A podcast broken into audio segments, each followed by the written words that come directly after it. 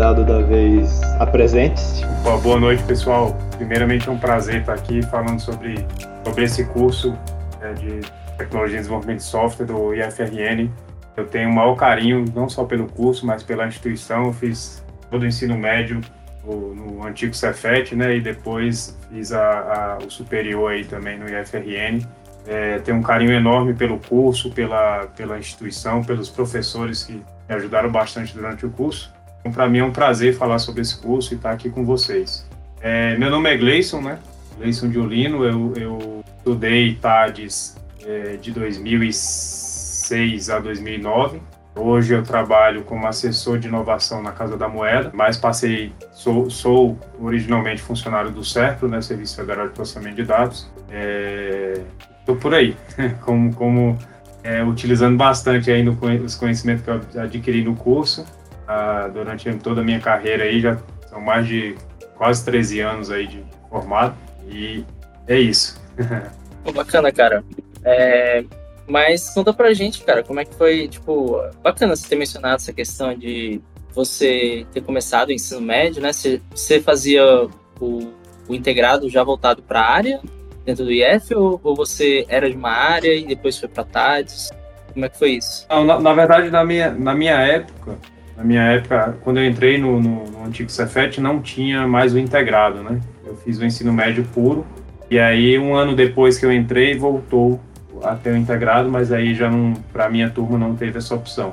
Então fiz um médio puro mesmo ali, os três anos, e depois é, prestei o vestibular para Tales. Foi interessante. Mas me fale o seguinte, como é que foi a, a, sua experiência durante o curso? Qual foram os altos e baixos no, no curso de TADS? Uma coisa que é até interessante acrescentar a pergunta do Vitor é em relação, por exemplo, porque você falou que você se formou em 2009, a gente está enfim, a, a estrutura do curso hoje é a que foi feita em 2012. Então, eu acho que muita coisa mudou em relação a de lá para cá, entendeu? Então, tipo, como é que era, a estrutura? Vocês tinham o PDS, né, que é o Projeto de Desenvolvimento de Software?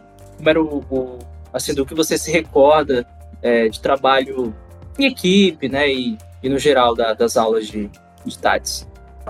A gente teve, sim, ainda bem, o, o Projeto de Desenvolvimento de Software, a gente teve não me engano, uns três ou quatro.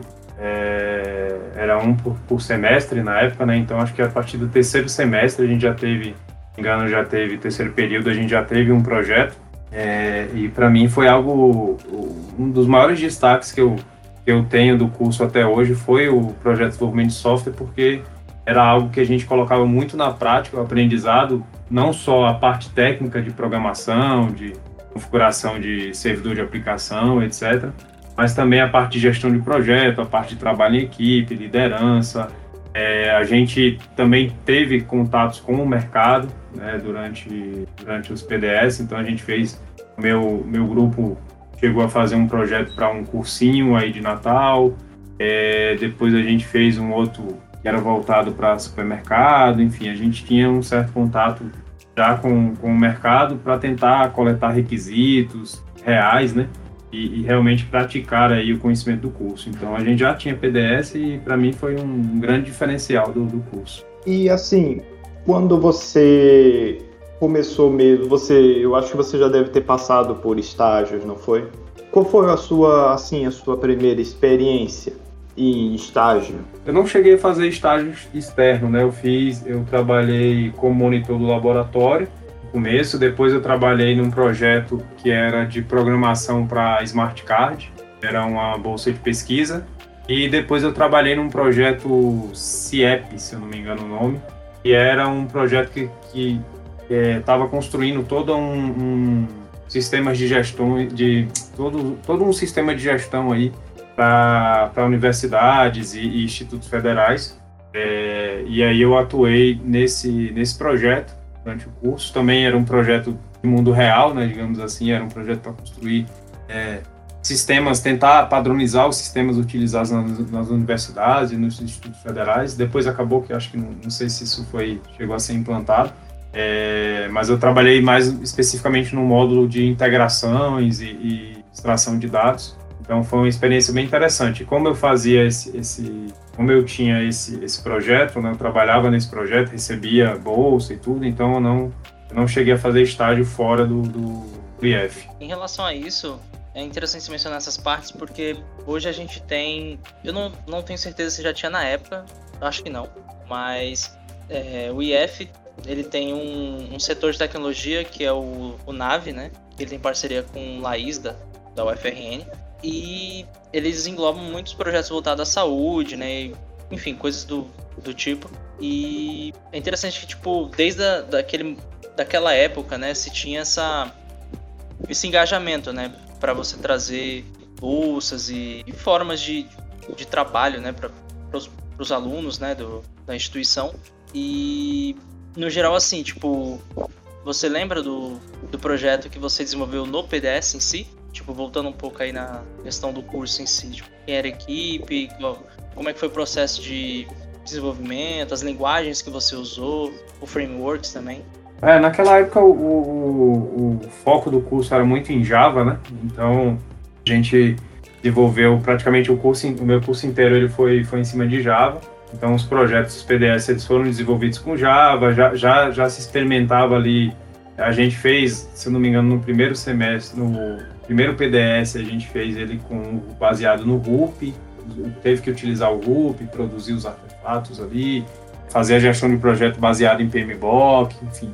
Aí, se eu não me engano, já no terceiro PDS, eu acho, segundo ou terceiro, a gente já, já usou XP e já, já, já foi ali aderindo mais às práticas ágeis, enfim. A gente usou esses processos e foi tudo muito baseado em Java, então era muito é, em cima das disciplinas que a gente estava estudando naquele semestre, então a gente construiu a primeira vez uma aplicação web simples, depois no outro PDS, no, no, período seguinte, a gente construiu uma aplicação mais complexa que era que era tinha muita parte de Java EE, né, Java Enterprise Edition na época que utilizava muita solução de integração EJB, são coisas que praticamente não se usa mais hoje.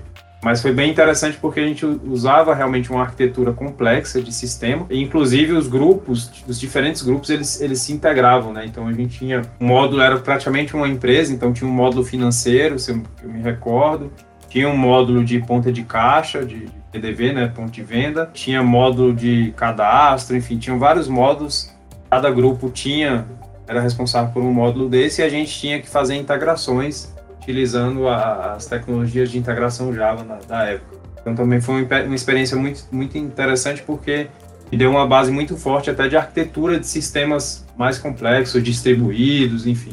Naquela época era o que tinha de, de, de, de top no mercado e, a gente teve a oportunidade de aprender isso bem de forma bastante profunda. Você chegou a utilizar essas tecnologias dentro da bolsa? Porque eu pergunto até porque o, o nosso PDS a gente utilizou Python, né? E uhum. framework Django, é, principalmente para a parte de back-end. Mais tarde a gente fez o no segundo PDS, para distribuído a gente trabalhou com Vue.js, né? Para separar o front do back-end. E uhum. depois a gente no, no, corporativo trabalhou com um Docker, enfim.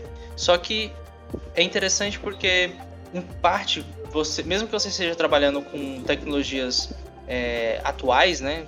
Seja no PS, PDS atual, né, e as turmas atuais, ou mesmo tipo, quando você estava se formando, é, na bolsa ou estágio, você vai encontrar tecnologias distintas, né? Não, não, uhum. não é sempre, mas foi o seu caso, assim? Tipo, você trabalhou com outra tecnologia ou você abordou muito do que você viu durante a formação? Não, na, na bolsa era, era, a gente utilizava Java também, JB, Web Service, SOAP, né, aquele, aquele mais antigo, padrão mais antigo. Mas eram basicamente as coisas que a gente estava estudando no curso mesmo. Tá? Inclusive é interessante porque muitas coisas que eu, que eu trabalhei na bolsa, trabalhei na bolsa antes de ver nas disciplinas. Teve, teve coisas que eu aprendi na bolsa antes de, de realmente ter a matéria no curso. Foi bem interessante também, porque adiantou um certo conhecimento, facilitava nas provas também. Trabalhei muito com o professor Filipão, então trabalhava ah, com ele na, na no, no, projeto da bolsa e, e, ele e tinha ele como professor. Então era mais fácil fazer as provas dele porque ele já cobrava da gente a implementação das coisas na bolsa. Então isso foi também ajudava, ensinava a gente como mentor lá da, da bolsa. Foi, foi uma experiência muito interessante mesmo. Ainda nessa questão da formação, os últimos entrevistados que a gente teve, é, alguns falaram que uns tiveram oportunidades, outro, outros não, né, de participar do Ciências Sem Fronteiras. É, já tinha esse programa na, na época que você estava cursando? Você teve interesse? Você fez intercâmbio? Não, não, já tá, acho que estava bem no início. Já existia, mas estava bem no início, não tinha quase não tinha divulgação uhum. nem vaga, estava acaba iniciando o programa e, e, eu não fiz, né? Eu, eu, eu quando eu concluí o curso, eu passei antes, na verdade, de concluir o curso, eu no concurso do CERP e aí acabei focando nisso. Não cheguei a, a, a fazer intercâmbio nem mestrado, eu estava já caminhando lá para iniciar o mestrado, mas aí eu dei preferência por, por assumir no concurso. Sim, sim. E aí já emendando essa questão que você falou do, do concurso, tipo, esse aí foi o, o seu primeiro passo pós-formado? Como é que foi isso? Foi, na verdade eu, eu, eu, passei no concurso em dezembro de 2008 e aí formei em março e assumi lá e assumi o concurso em abril. Então foi passei no concurso antes, antes de me formar. Inclusive eu tive que fazer a a colação de grau, antecipar a colação de grau para poder pegar o diploma para assumir, enfim, não, não, não consegui nem fazer formatura com a turma, tive que antecipar. É, e já, já saí do curso direto me mudando para Brasília e, e, assumindo a vaga no concurso aqui. Pô, bacana. Isso já tem é um tempão, hein? Você tá aí. Fez quase 13 anos. então, tipo assim, assim, por mais que não tenha sido um outro país, né? Eu imagino que é uma nova realidade, né? Eu sou de São Paulo, então eu tô aqui há uns 5 anos em Natal. Tipo, uhum. Tem aquele certo choque, né, de cultural em alguns aspectos. Você teve um pouco disso ou, ou foi tranquilo? Não, na verdade eu, eu nasci em Brasília, fui para Natal com 12 anos. E aí, quando eu prestei o concurso, eu já escolhi Brasília porque eu já tinha família aqui, já, já era daqui mesmo, então essa transição de cidade foi tranquila. Qual foi na sua. Pronto, voltando um pouco na parte de desenvolvedor, qual foram os papéis que você já, já, já empenhou no, nos projetos que você já participou? Ah, é, eu, quando eu entrei no Serpro, eu entrei como desenvolvedor. Foi bem interessante para mim porque é, tem um fato interessante, eu fiquei uns três meses como desenvolvedor, e aí, por conta de, de, de das conversas que eu tinha com as pessoas, de, dos conhecimentos que eu trouxe do, do IF, eu fui chamado para uma equipe de arquitetura. Da equipe praticamente tinha um monte de gente muito experiente, que já tinha trabalhado em, em várias empresas antes, ou gente que já estava no próprio CERF há bastante tempo, enfim. E eu era meio calouro naquele time lá, porque eu tinha acabado de me formar, não tinha pouca experiência no mercado.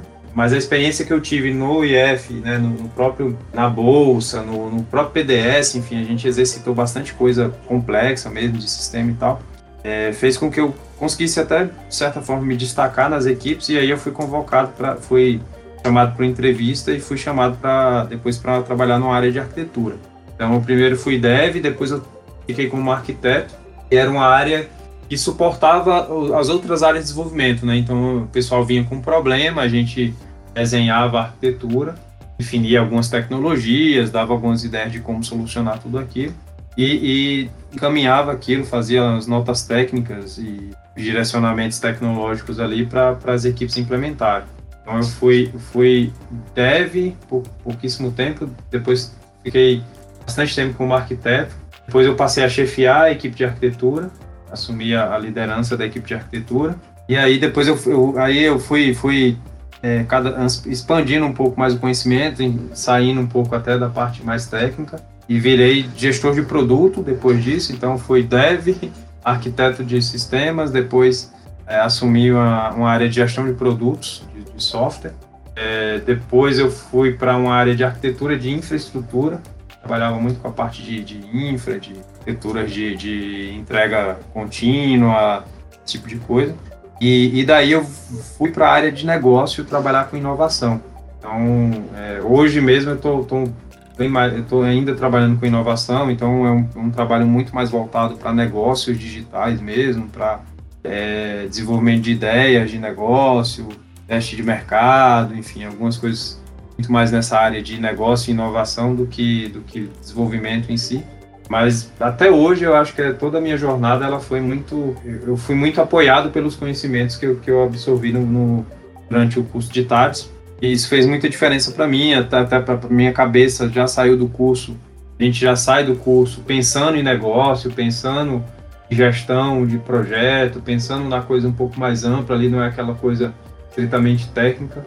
Então tudo isso ajudou na minha carreira tanto nessa nessa início ali da, na área técnica, nas áreas técnicas que eu trabalhei, como nessa transição até para a área de negócio, é, como são negócios, produtos de, de, de tecnologia, de TI, efetivamente. Então é, até hoje eu, eu, eu, ainda bebo do conhecimento absorvido aí durante, durante, o curso. Hoje você não trabalha como codando, né? Tipo, na parte de código em si, tipo, como é que funciona não, não, já trabalho? Tem, já tem bastante tempo, na verdade, que eu trabalho efetivamente desenvolvendo, desde 2014, mais ou menos. Uhum.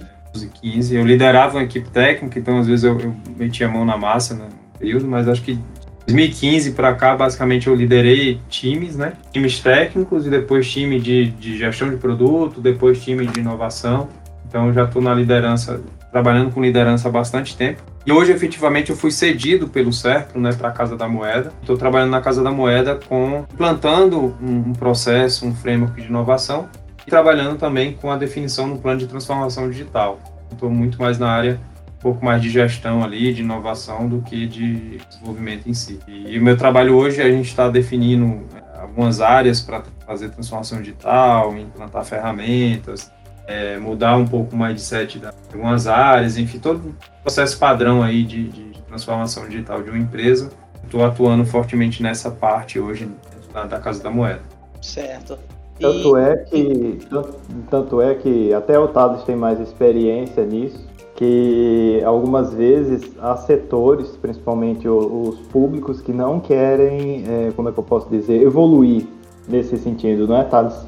Sim, sim, é. Você vê muitos processos assim, não só de tecnologia, né, mas a, inclusive era a pergunta que eu ia emendar agora, mas é em relação a, a processos mesmo, né, tipo modelos de unificação, Scrum, XP. Muitas das vezes o setor não está acostumado também a trabalhar com versionamento de código, então é, é, já até mencionando isso, é, como é que na sua experiência, né, como um desses padrões foram, foi utilizado, é utilizado aí? É, o, eu, assim, eu, eu, tive uns, eu tive sorte né, do, de, de entrar numa empresa pública que é uma empresa de TI. Então, o, o Serpro, ele é uma empresa de tecnologia, constrói aí os aplicativos da Receita Federal, é, do Ministério da Economia, do é, Ministério de Infraestrutura, CNH Digital, enfim, tem vários projetos aí é, bastante avançados e bastante tecnologia que são, são do CERP. Então a gente não tem, não tinha na empresa muito essa realidade de, de, de setor público, né, de, de, de órgão, aquela coisa lenta e tal, porque é uma empresa de tecnologia. Primeiro que é uma empresa, é SLT normal, não é é órgão, não é autarquia, então já é um pouco diferente a forma de funcionar.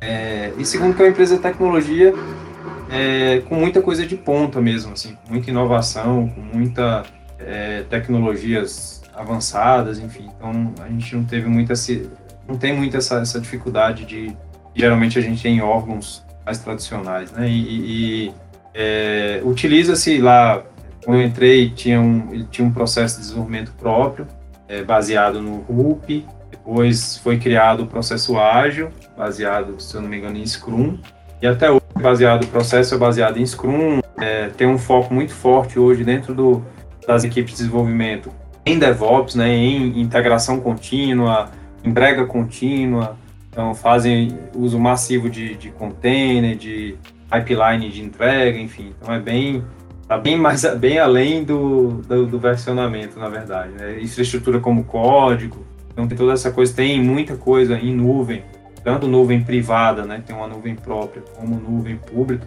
Amazon, Microsoft. Hoje o, o é um broker de nuvem, trabalha com Amazon, Microsoft, IBM, é, Oracle, Huawei, se não me engano. Então ele, ele tem uma parceria com cinco nuvens, e trabalha e coloca coisas dos seus clientes dentro de alguns contratos também é, nessas nuvens e então é uma empresa bastante avançada em termos de tecnologia, de processo de desenvolvimento, enfim, tem esse sofrimento do, de um setor público mais tradicional.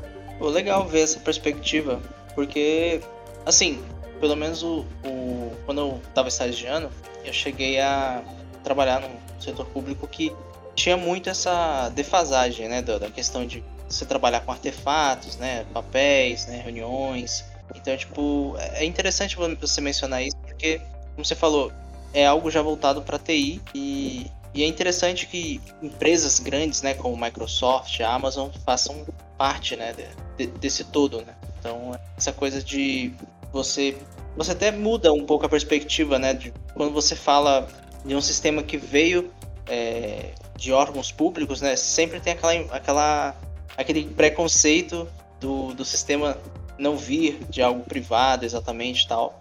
Então é, é interessante essa perspectiva que você trouxe. É, é exatamente. O, o, o CERP hoje, não só o CERP, algumas outras, outras empresas de governo também, a gente tem atuado inclusive até com o mercado privado. Né? Então, o CERP hoje tem um produto gigantesco faz validação facial e validação de dados biográficos e biométricos, por exemplo, que é usado por Uber, que é usado por 99 é, táxi, por várias startups aí de mercado. Então, é, é prova que, que realmente é, um, é um, uma empresa bastante avançada, inclusive olhando para o mercado privado. Então, tem várias soluções de mercado privado e tem como clientes grandes empresas inovadoras do varejo brasileiro, de, de é, aplicativo de, de, transporte, enfim, tem vários, vários clientes desse mundo mais inovador aí, né? É uma empresa bastante diferente. Hoje eu estou na Casa da Moeda, é outro contexto, né? É uma empresa é, mais focada em manufatura, processo um pouco mais fabril mesmo.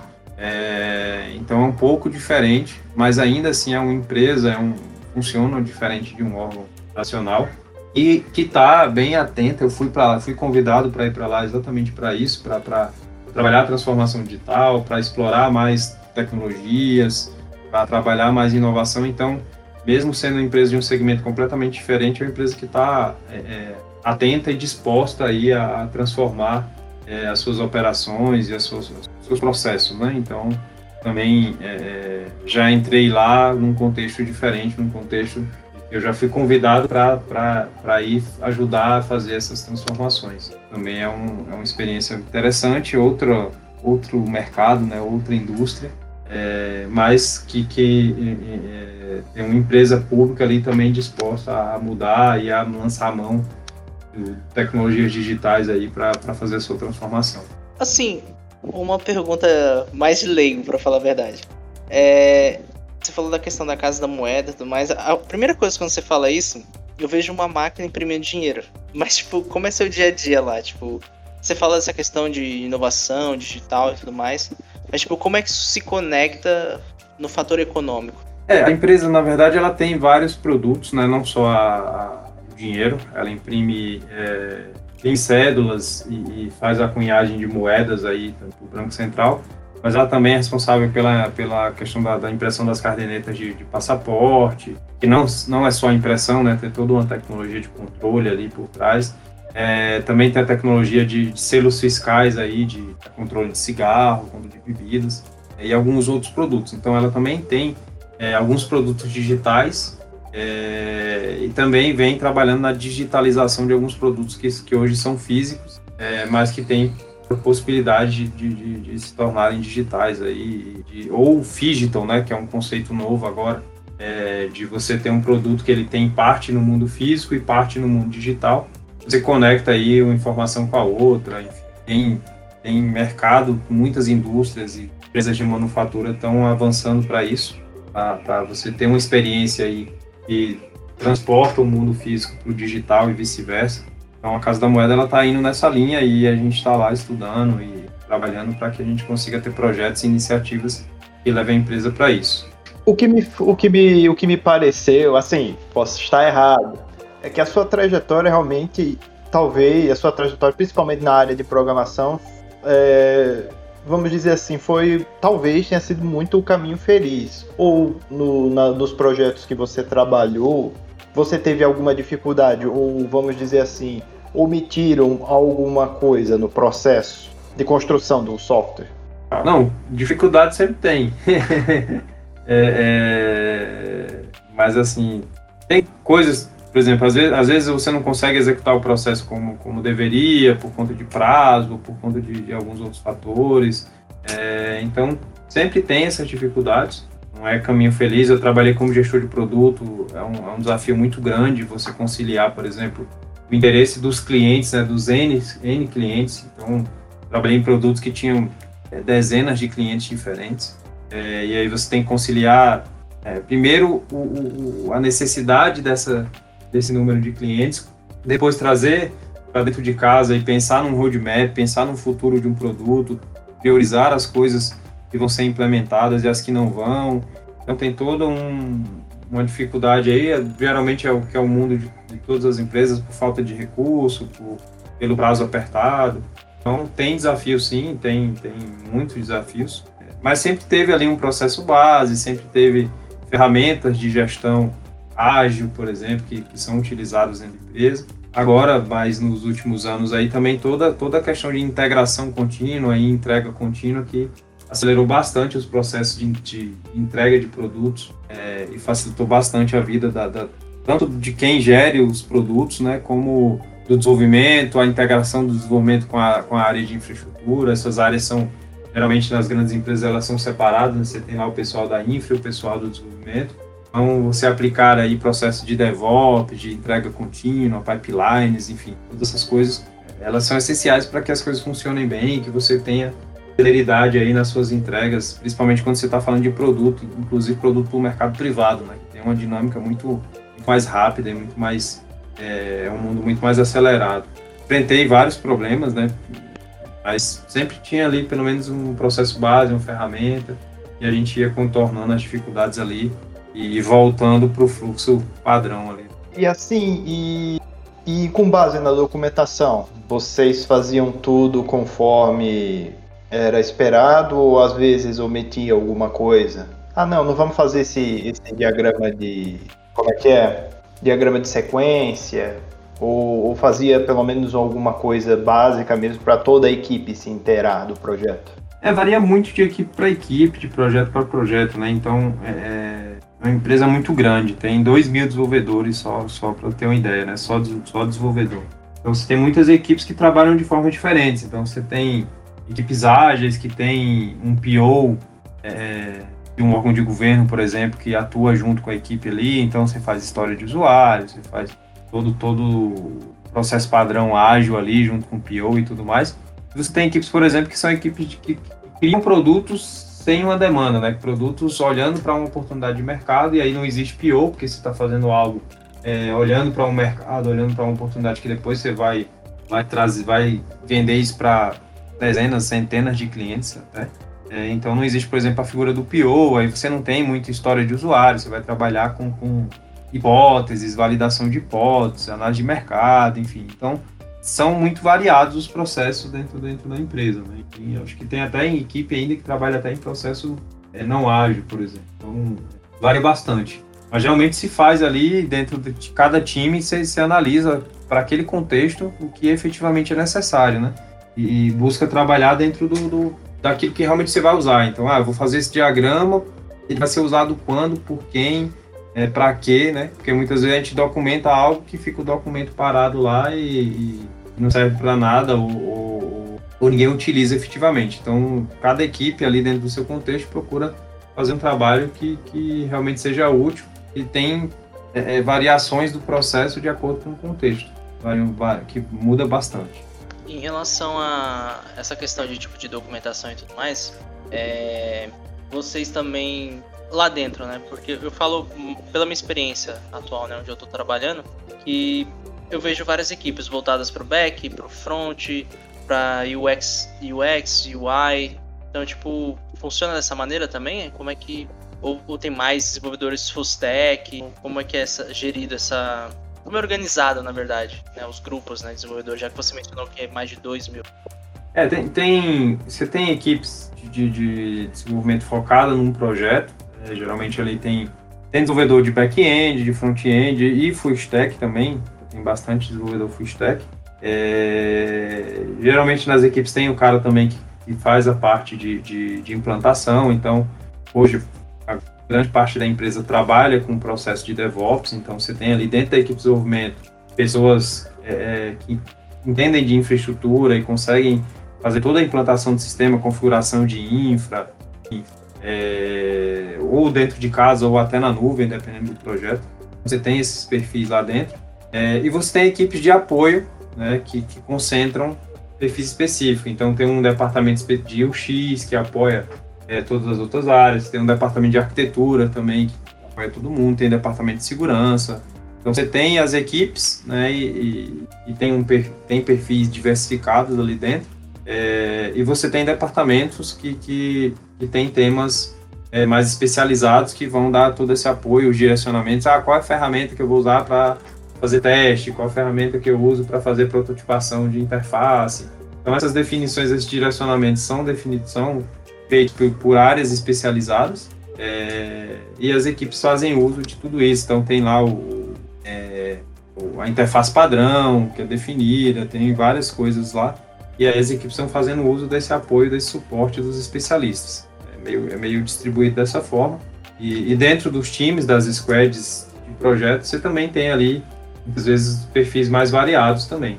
Geralmente, quando é algo muito especializado, enfim, se recorre a esses departamentos tem esses temas específicos aí. No caso, assim, você mencionou a questão de teste aí.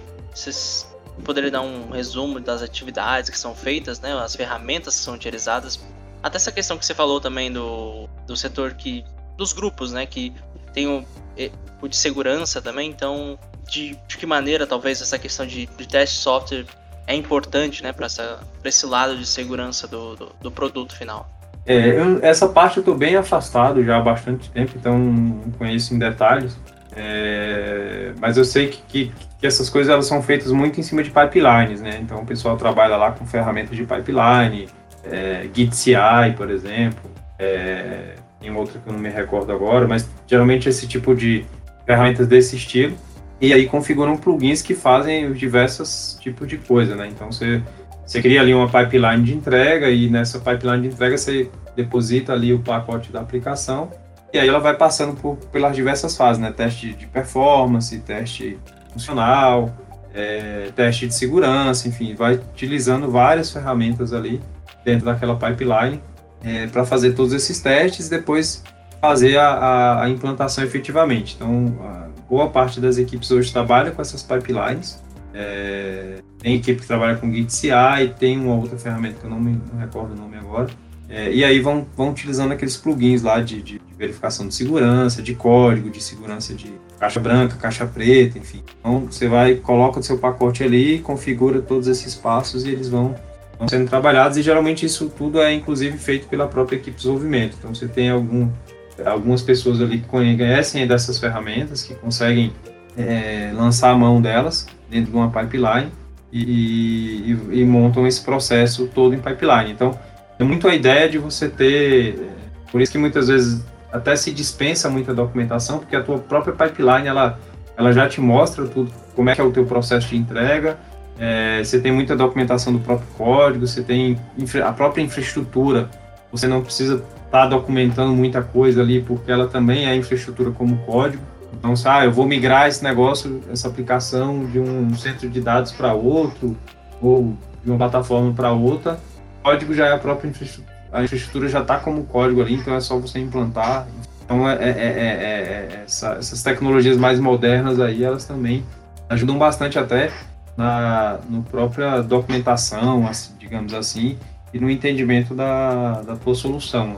Basicamente isso. Eu não lembro o nome das ferramentas específicas agora, mas eu sei que o pessoal monta muito pipeline e aí dentro dessa pipeline roda-se ferramentas de análise de código, ferramenta de segurança, é, testes unitários, enfim, você roda tudo que é necessário ali dentro da pipeline e depois gera o pacote e joga lá na produção já diretamente. A grande parte das equipes hoje trabalham dessa maneira. Sim. É... Voltando um pouquinho agora na sua formação, e é uma coisa que eu fiquei com uma, uma pergunta aqui pensando enquanto você estava falando, é... do cargo que você atua hoje, né? Você já falou que tem um tempo que você não trabalha diretamente com desenvolvimento, né? Como programador, então, tipo, isso era uma vontade desde o início, você falou que você fez o concurso, então, tipo, você tinha inicialmente uma mentalidade assim, não, eu vou ser desenvolvedor, e aí com o passar do tempo você foi mudando essa perspectiva. Como é que você chegou nessa, nesse ponto que não, eu, eu quero fazer esse concurso, eu quero evoluir para o, o, ponto que você está agora, entende? Tipo, e aos poucos você deixando né, essa área de desenvolvimento. É, é o, meu, o, meu, o concurso ele foi para analista de desenvolvimento, então era, era um cargo desenvolvedor, basicamente. É, e aí, naturalmente, eu fui mudando de área. Então, primeiro codificava a aplicação em si, né, construía a aplicação ali no começo. Depois eu suportava as equipes de desenvolvimento com arquitetura, com tecnologia, ajudava a fazer diagnóstico de aplicação, precisava, ah, tem uma aplicação aqui que está lenta, por que está lenta? Então eu ia lá, atuava para descobrir problema e ajudar as equipes a resolver. Então migrei para isso. Depois eu comecei a assumir, assumir uma liderança de, de, de uma chefia de, da equipe de arquitetura. Aí depois eu, eu comecei a trabalhar no primeiro, no, praticamente um dos primeiros produtos que a empresa fez é, voltado para o mercado, efetivamente, né? Um, um, produto que não foi um órgão de governo que foi lá e pediu para fazer, foi iniciativa é, proativa da empresa de criar para o mercado para aproveitar uma oportunidade. E aí primeiro eu atuei nesse, nesse projeto como, como chefe de desenvolvimento, é, e aí nesse, nesse período a empresa criou o papel de gestor de produtos, tal como o mercado aplica, né? Product Manager mesmo. É, e aí eu migrei para gestor de produto, nem, nem lembro exatamente como isso aconteceu, mas basicamente a gente a gente criou esse perfil, eu acabei assumindo esse perfil para esse produto, efetivamente, especificamente. E depois daí eu fiquei muito mais na, na área muito mais de gestão e de, de, de, de negócio em si. Depois migrei para a área de, de. Passei um tempo ainda como. como fui para a área de infraestrutura, é, assumi uma superintendência nessa área. Depois daí migrei diretamente para a área de negócio para trabalhar inovação de negócio efetivamente. Olhar para o mercado, olhar para a oportunidade, é, desenhar modelos de negócio, precificação, enfim, toda essa parte de estruturação de negócio. Então, não foi muito planejado, não. Foi indo, foi, foi natural, assim. Hoje, hoje eu sinto bastante falta de, de programar, efetivamente, de, de desenvolver, desenvolver. faço meus, meus cursinhos no Udemy ali para me manter atualizado. Foi? Não, esse era o ponto que eu queria chegar. Tipo, a minha dúvida era se você não sentia falta de programar em si, né? E como não, você sinto, falou, foi sinto um... bastante. crescendo, né? E aí meio que você foi assumindo outras é, prioridades, vamos por assim. E aí, com o passar do tempo, você foi assumindo tarefas que não faziam parte do plano inicialmente, né? É, assim, é, a própria evolução de carreira foi, foi levando para outros, outros tipos de atividades. Então, mas eu sinto falta bastante de desenvolver e tudo, então eu fico brincando aqui, é, estudando as, as, tecnologias novas, até porque eu sou muito especializado ainda em Java, então ainda tem muita coisa em Java por aí que dá para trabalhar e principalmente o conhecimento que, que a gente teve até do curso mesmo de, de EJB, de Java Enterprise, enfim, algumas coisas avançadas mesmo do mundo Java, de, de análise de performance, de é, análise da máquina virtual, enfim, então trabalhava com muita coisa lá no início e era bastante avançado, assim, bastante complexo. Até hoje eu tenho esse conhecimento, ainda dá para aproveitar bastante aí por, um, por, uns bons anos, ainda tem muita coisa legada aí em Java. É, mas eu estou aí estudando full stack, essas coisas para manter um pouco mais atualizado, mas não tenho oportunidade hoje de, de trabalhar efetivamente com, com desenvolvimento, com programação. E aí, no caso, assim, eu não sei se você chegou a mencionar, mas, tipo, como você mesmo falou, tem essa questão de é, trabalhos, né, que envolveram aí, que envolvem, na verdade, né, é, setores privados, como a própria 99, né? Você tem o, o Uber, essa questão de, de, de, dados, né? E, enfim, é, as linguagens, né? E frameworks, essas coisas. Você, você poderia dar uns exemplos para a gente do, do que é mais utilizado? Porque você falou muito da sua experiência voltada ao Java, mas seria a mesma coisa para esses projetos ou, ou seria tecnologias Não, bem diferentes? É, esses projetos, como eles são mais, mais novos, né, já são muito baseados em microserviços mesmo. É, acho que o pessoal usa Spring Boot é, para fazer a parte de, microserviços, usa Python, usa, acho que é Vue, JS, é a mais, mais usada. É, mas isso também varia bastante de equipe para equipe. Então a empresa ela tem um catálogo, né, de, ela trabalha com, esqueci o nome, mas tem, tem um, um, um tem um catálogo de, de tecnologias lá que, que, que podem ser utilizadas e que elas suportam. E aí as equipes vão, vão avaliando caso a caso quais são as melhores tecnologias, né? Então, a gente trabalha hoje com o PAS, a empresa trabalha hoje com o PAS, uma plataforma como serviço é, próprio até. E aí nesse PAS você consegue ir lá e criar containers, né? Não sei se vocês estão familiarizados com esse mundo DevOps de container, de Kubernetes, essas coisas todas aí. É, mas lá na plataforma é tem várias. Oi? Eu acho que o que a gente está mais familiarizado com containers assim é com Docker. Mas imagino que aí já seja um pouco mais avançado nessa. É, na verdade é em cima de. Assim, é você criar um, um, uma plataforma que você crie containers padronizados, né? Então, você tem lá Python, você tem é, é, Java ainda, muita coisa. Você tem é, Rails, enfim, tem vários, várias tecnologias lá. Django, enfim, tem várias tecnologias disponíveis dentro da plataforma e, e, as equipes podem usar aquelas tecnologias que estão ali, né? Então eles, eles não podem utilizar tecnologias que não estejam é, é, dentro desse catálogo, porque depois eles não vão conseguir colocar isso na produção. Mas tem uma, uma gama grande ali de, de opções de tecnologia, e aí, dependendo do contexto, as equipes vão lançando mão ali, até de conhecimento mesmo. Né? Tem uma equipe que é muito forte em Python, então aquela equipe trabalha com Python, e tem outra equipe mais forte em, PHP até, então aquela equipe trabalha com PHP, ainda tem gente que faz muita coisa em Java, enfim. Isso tudo varia muito, a empresa é muito grande, então você não pode, ah, não, agora acabou o Java, todo mundo vai usar Python e, e não, não é assim, né? Você tem um catálogo lá, e, e discute-se. Tem todo um processo também de definição desse catálogo, de discussão dessas tecnologias. É tipo um radar tecnológico, né? Se você, se você for ver, tem a, a Outworks. Ela, ela trabalha um, o radar tecnológico lá e, e, o Serpro tem algo parecido ali. Ele faz todo, periodicamente, ele, ele reúne as equipes e define as tecnologias que vão estar disponíveis no catálogo, as que vão entrar em depreciação, as que estão em teste, enfim. E aí, em cima desse catálogo, as equipes vão lançando mão dessas tecnologias. Então, não tem é, um, uma tecnologia que todo mundo usa. Eu sei que pessoal tem, tem aplicações em Python, tem aplicações em Java ainda, tem aplicações em PHP. É, os frameworks utilizados, eu sei que o pessoal usa muito questão de Spring Boot, é, o Vue.js, React, tem coisa em React também, enfim. Então, eu não sei bem, assim, é, é efetivamente o que está sendo mais ou menos utilizado, mas sei que tem uma gama de, de opções lá. Sinceramente, eu gostei muito da, da sua história, da sua experiência. É bom ver sempre uma. É bom sempre ver várias, várias perspectivas de, de alguém que se formou, principalmente de alguém que se formou em, em, em TADES, entendeu? Mesmo que você não esteja necessariamente diretamente trabalhando na área, mas, sabe, entendeu? Ver toda a, a, a, sua, a sua evolução que você ficou, uma, uma, vamos dizer assim, mais na parte gerencial. Sim, sim. É, acaba é. que, que o, o mundo da TI é muito amplo, né? Então você tem vários papéis aí que você pode atuar. Hoje, é, minha atuação ainda é com TI, porque são negócios digitais e são análises desse tipo. Eu trabalho com equipes de, de de viabilidade técnica, por exemplo, que vão olhar as ideias e vão ver ali como é que isso vai ser construído efetivamente é, como software, né, como solução mesmo de tecnologia.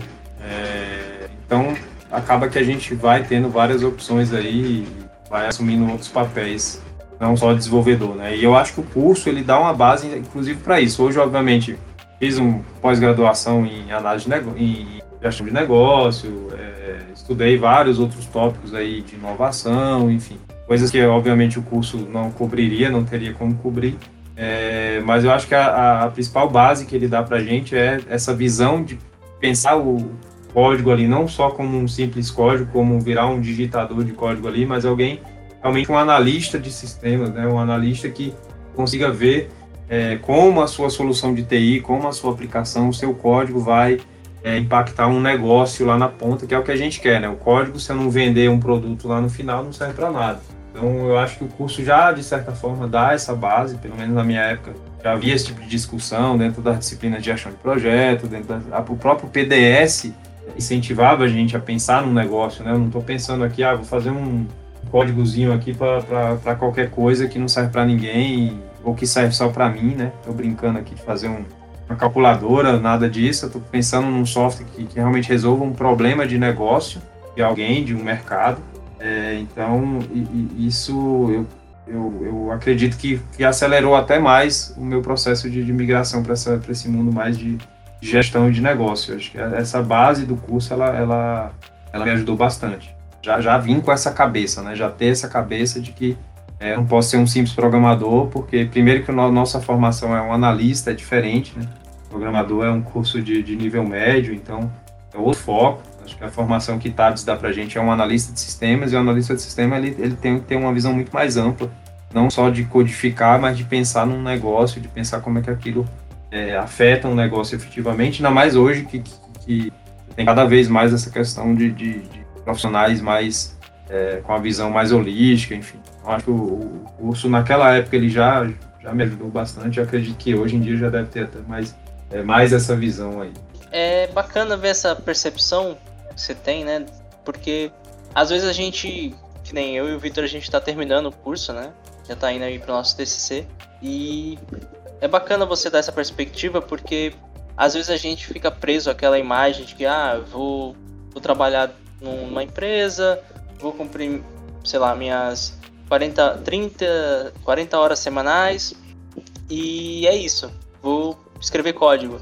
Mas não, você foi muito além disso, né? Você começou digamos assim, o, prim o primeiro passo foi o, o e aí você entrou né, como analista e você foi crescendo, aprendendo né, no, no meio do caminho. E acredito que uma última pergunta, né, que para a gente encerrar, é, que inclusive eu ia perguntar, acho que você meio que já respondeu, mas vale reforçar, é essa questão do da, da sua formação mesmo, tipo, de curso superior, você teve TADS, você chegou a fazer alguma pós, algum mestrado, ou enfim, como é que foi essa questão da sua especialização durante toda a trajetória? Eu, fi, eu fiz uma pós em engenharia de software é, pela Universidade Federal do Rio Grande do Sul. Foi um, um programa do, do próprio CEPRO que contratou essa, esses cursos.